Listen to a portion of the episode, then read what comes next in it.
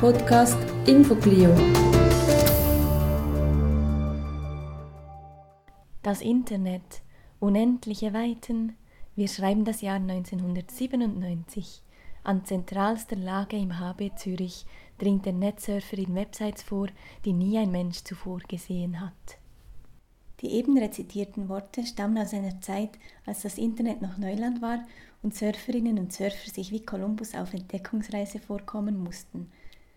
Sie wurden der damaligen Homepage des Internetcafés Stars am Zürcher Hauptbahnhof entnommen, wo meine Interviewpartnerin Sunchi Seeds zum ersten Mal mit dem Internet in Berührung kam.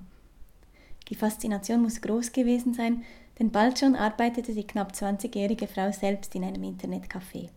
Unter anderem gab sie dort Internet-Basiskurse, beispielsweise zur Entstehung des Internets oder zur Bedienung einer Maus. Zugleich erwarb sie sich in diesem Umfeld erste Grundkenntnisse im Webdesign. 1997 riefen sie und ihre künftige Lebenspartnerin Fab das Projekt Shoe.org als erste Social Networking Plattform für Lesben ins Leben. Was als lokale Zürcher Mailingliste begann, ist heute eine der weltweit größten lesbischen Online-Communities. Im Interview erinnert sich Sunchi Seeds an die Anfänge von Shoe.org. Sie erzählt unter anderem, welche Rolle dabei der in Zürich durchgeführte lesbisch-schwule Sport Großanlass Eurogames spielte oder weshalb das Projekt mit dem Slogan Wir verbrennen unsere BHs nicht mehr, sondern tragen unsere Wonderbras mit Stolz nicht überall auf Gegenliebe stieß. Damals in der Anfangszeit hatte ich die Webseite lesbian.ch. Die war immer leer, da war nichts drauf. Und da habe ich auch mal gedacht, boah, da muss irgendjemand etwas tun. Also vielleicht ich, vielleicht lerne ich durch dieses Projekt die Szene etwas besser kennen, weil das Problem war, ich hatte mein Coming Out damals in München und ich kannte in der, in der Schweiz sowieso gar nichts und ich wusste gar nicht, kein, nichts über die Szene oder wo man hingehen könnte. Ich kannte keine Leute. Und dann habe ich äh, angefragt, ob ich die Webseite machen kann. Habe sofort das Okay bekommen vom Provider, der die, dieser Seite gehörte. Dann habe ich dort einen Text draufgestellt, von wegen, ich, ich habe schon ein paar Infos draufgetan, aber ich kenne mich nicht aus. Bitte sendet mir Informationen, damit ich das veröffentlichen kann und so. Und dann habe ich innerhalb von kürzester Zeit eine Mail erhalten von Fab, von wegen, ja, sie kennt sich auch nicht aus. Sie hatte das Coming Out in London und überhaupt war viele Jahre im Ausland und kennt hier auch niemanden. Aber wir könnten ja zusammen ein bisschen Clubs abchecken und so und dann äh, drüber schreiben. Und das fand ich natürlich super cool, weil genau sowas habe ich mir ja gewünscht. Und dann haben wir uns getroffen kurz darauf und eigentlich noch am selben Abend Schuh ins Leben gerufen. Eine Woche später war es schon online weil vom Hintergrund her halt, weil wir zwei hatten es so einfach, uns kennenzulernen, einfach der Erstkontakt per E-Mail, dann trifft man sich, dann geht man weg zusammen. Das ging so einfach und wir dachten, das müssten andere auch können. Auch mit dem Hintergedanken, so lernen wir auch noch mehr kennen, klar. Und so war das eigentlich in der kürzesten Zeit dann eben eine Woche später dann schon online. Und ich dachte, das war sogar zweisprachig. Wir haben es auf Deutsch und Englisch online gestellt, weil Zürich ist ja so groß. Also da muss man das schon mehrsprachig machen. Und das war dann eine lokale Mailinglist eigentlich. Man konnte die E-Mail-Adresse hinterlassen und dann konnte man einen Text an diese an eine Hauptmailing-Adresse senden und der wurde dann an alle Mitglieder verschickt automatisch. Also damals gab es ja noch keine Spam-Probleme und so. Das war nicht so heikel. Das heißt, man konnte die Adresse veröffentlichen und man hat dort eine Mail geschickt und das ging dann an alle. Und wir, wir haben uns dann auch immer getroffen, so in Zürich, jeden Mittwochabend irgendwie auf Gleis 13 und haben die neuen Leute abgeholt und sind dann zusammen in Clubs gegangen und haben gefeiert und das, so hat sich so wie so ein Kern gebildet. Und dann ging das so ein Jahr, zwei Jahre, das wüsste ich jetzt gar nicht genau. Und dann hatten wir 98 Mitglieder und schon die ersten Anfragen irgendwie aus Italien und aus Deutschland, wo sie möchten auch gerne. Und ich so, ja, pff, wie soll das gehen? Und dann sind wir eigentlich schon so haben wir so gedacht, boah, sind wir groß und wir sind eh schon die Größten und so und überhaupt. Und ja, wir müssen das jetzt weltweit machen. Und dann war dann der nächste Schritt eigentlich, Schuh in der Form dann zu programmieren, in der es eigentlich auch heute ist, dass es eine weltweite Mailinglist ist eigentlich in erster Linie, wo man aber auch andere Möglichkeiten dann hat. So. Wir hatten Phasen, da ging es extrem bergauf mit den Zahlen. Hatten wir sehr, sehr viele Anmeldungen. Wir hatten auch sehr, sehr viele Support-Anfragen und also wir waren dann wirklich teilweise auch überfordert mit, mit 100 Mails am Tag und so, die wir bearbeiten mussten und also das war wirklich heftig. Aber ich, die Zahlen, so weiß ich nicht mehr. Ich weiß, wir hatten zu jedem Zeitpunkt das Gefühl, wir seien die Größten. egal wie viele Members, ob 98 oder 500, wir sind immer noch die Größten, weil in der Anfangsphase war das ja auch kein Problem. Es gab ja niemand anderen. Also sind wir die Größten. ist ja kein, sogar Yahoo hat uns irgendwie nominiert für irgendwie was, also die haben uns gefeatured irgendwo. Also das war ja damals eine Sensation. Also von Yahoo, das war ja die Suchmaschine überhaupt. Das war wie wenn Google heute sagt, hey, geh zu Schuh, das ist die Seite überhaupt. Das war Yahoo hat, hat ja, die hat irgend sowas geschrieben, ja. Und äh, hattet ihr Vorbilder, also so andere soziale Plattformen? Nein, weil das gab es damals noch gar nicht. Also, also ich kam vom Hintergrund von den Newsgroups. Die waren eigentlich in äh, den, den, den Anfangszeiten vom Internet waren die Newsgroups eigentlich äh, die Ebene, wo man äh, sich austauschen konnte. Man, das, das ist, ich weiß nicht, die Newsgroups heute noch irgendwie eine Relevanz haben. Aber das waren so eine Art Foren auf Mail-Basis, wo man eben Nachrichten geschickt hat zu bestimmten Themen. Und da hat man sich dann die Gruppe ausgesucht und hat dann dorthin was gepostet und hat eine Antwort bekommen von, eben ähnlich, von Leuten, die ähnliche Interessen hatten. Und das war so ein E-Mail-Austausch. Und, und ich glaube, so ein bisschen von diesem Hintergrund her haben, ich kann das so jetzt nicht mehr sagen, aber eine Mailinglist war, war das die einfachste Variante, die mir technisch damals auch möglich war für mich, weil ich hatte noch keine programmiertechnischen Fähigkeiten, hatte ich damals noch gar nicht. Ich habe ein bisschen HTML gemacht und ähm, wusste, wie man eine E-Mail-Adresse auf dem Server einrichten konnte. Also am Anfang nichts, am Anfang ging es alles über meine E-Mail-Adresse. Also ich habe gesammelt und weitergeschickt. Und danach habe ich eine Sammeladresse gemacht auf dem Server, wo alle Adressen gespeichert waren von den Empfängern und dann haben wir es immer an eine geschickt. Und, aber weiter hat meine, mein Wissen damals noch nicht gereicht und deshalb war das einfach das Einfachste, was ich umsetzen konnte. Aber das technische Wissen war zu Beginn gar nicht da das hat ja wirklich klein angefangen und erst durch meinen Job, ich, damals äh, kamen die Eurogames nach Zürich und ich hatte die Aufgabe, das Ganze technisch umzusetzen, die, dass die ganze Administration dann übers Internet laufen kann. Also von der Anmeldung bis am Schluss. Man konnte sich dann äh, den Pass noch ausdrucken, die Bettenbörse und alles ging online über das Tool. Also es wurde nichts irgendwie auf einem anderen System gemacht, sondern es war alles online. Das war ein Projekt, an dem habe ich zwei Jahre gearbeitet, aber angefangen mit eigentlich null Programmierkenntnissen. Ich wusste, wenn ich irgendwie einen Code kopierte und den da einfügte, dann passierte irgendwas.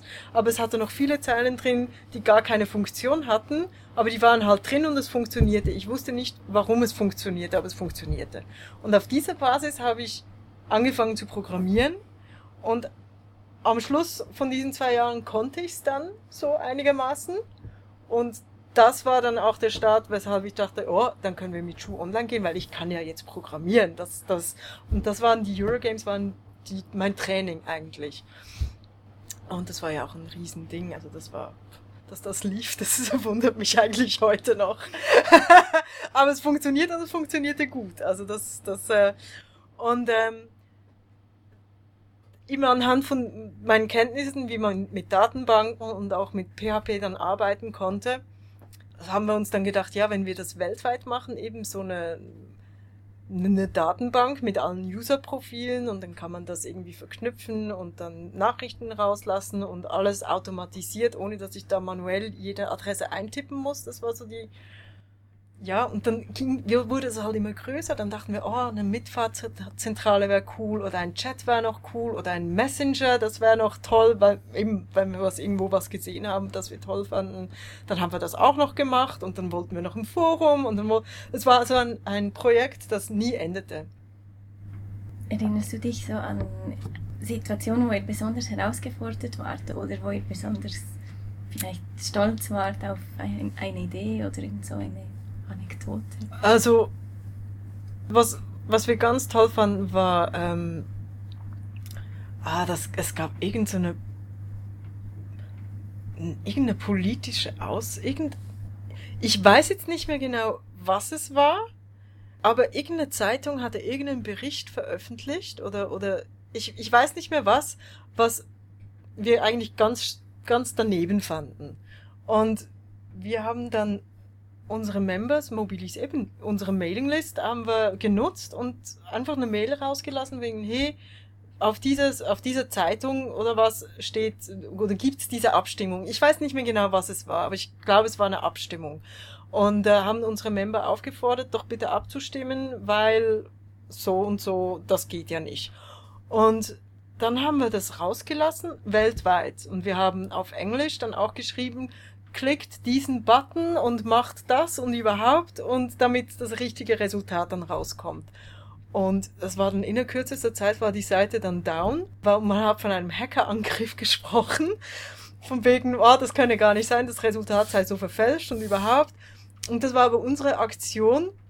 Und damals waren die Server gar noch nicht so leistungsfähig, aber wir hatten so viele Member erreicht und hatten aufgefordert zu handeln. Ich meine, heutzutage, da bekommt man ja tonnenweise solche Mails und da reagiert praktisch niemand mehr drauf. Aber damals war das halt schon eine Sensation und, und eben auch die Server, die waren gleich platt gewesen und man hat das Resultat dann auch zurückgesetzt und irgendwie das andere Stimmen dann nicht gezählt.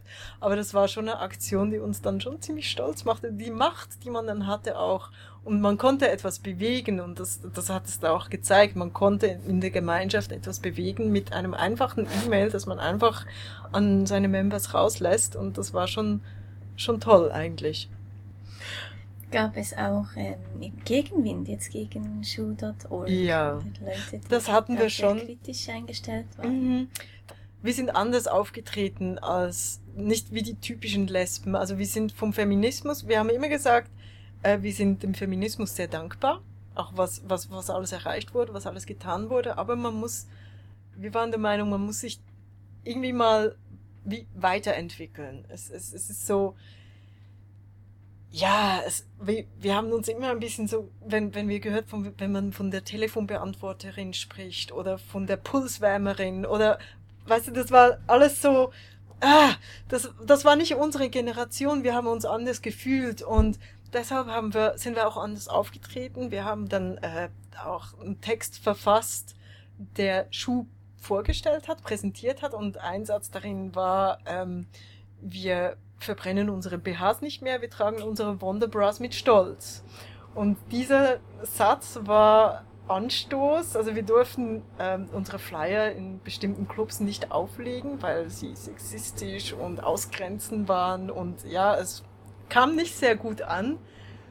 Also wir sind da schon ziemlich angeeckt in manchen Kreisen, ja. Das schon.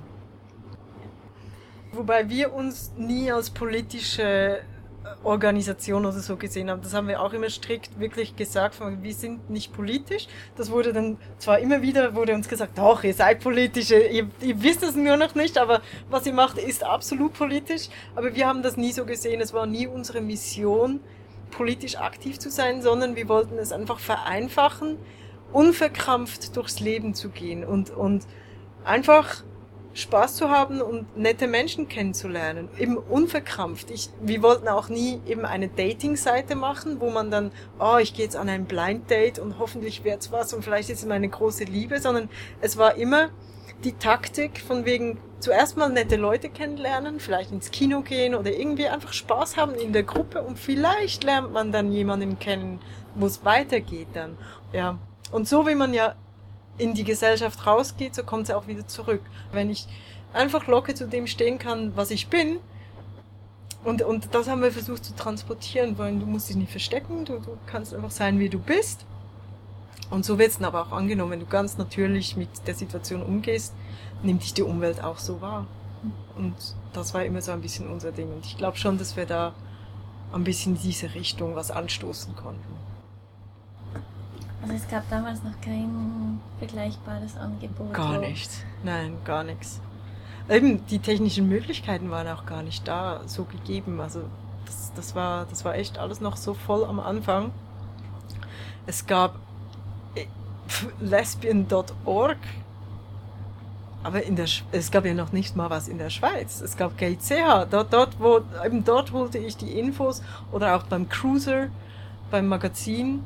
Äh, dort waren die Veranstaltungen drin und dort habe ich dann die Veranstaltungen für uns rausgenommen. Aber es gab wirklich gar nichts. Gar nichts. Also, man konnte eben sonst irgendwie in einer Zeitung oder so konnte man eine Kontaktanzeige aufgeben ganz normal, wie jeder andere auch, zum Leute kennenlernen. Aber ansonsten online, da gab es wirklich nichts. Hm.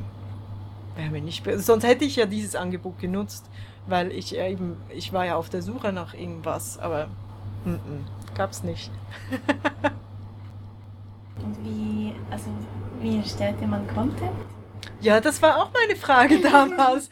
Und dann habe ich eben im Internetcafé, wir haben dort auch Kurse, Kurse gegeben, Internetanwendungen, wie bediene ich eine Maus und so, also wirklich, wie ist das Internet entstanden.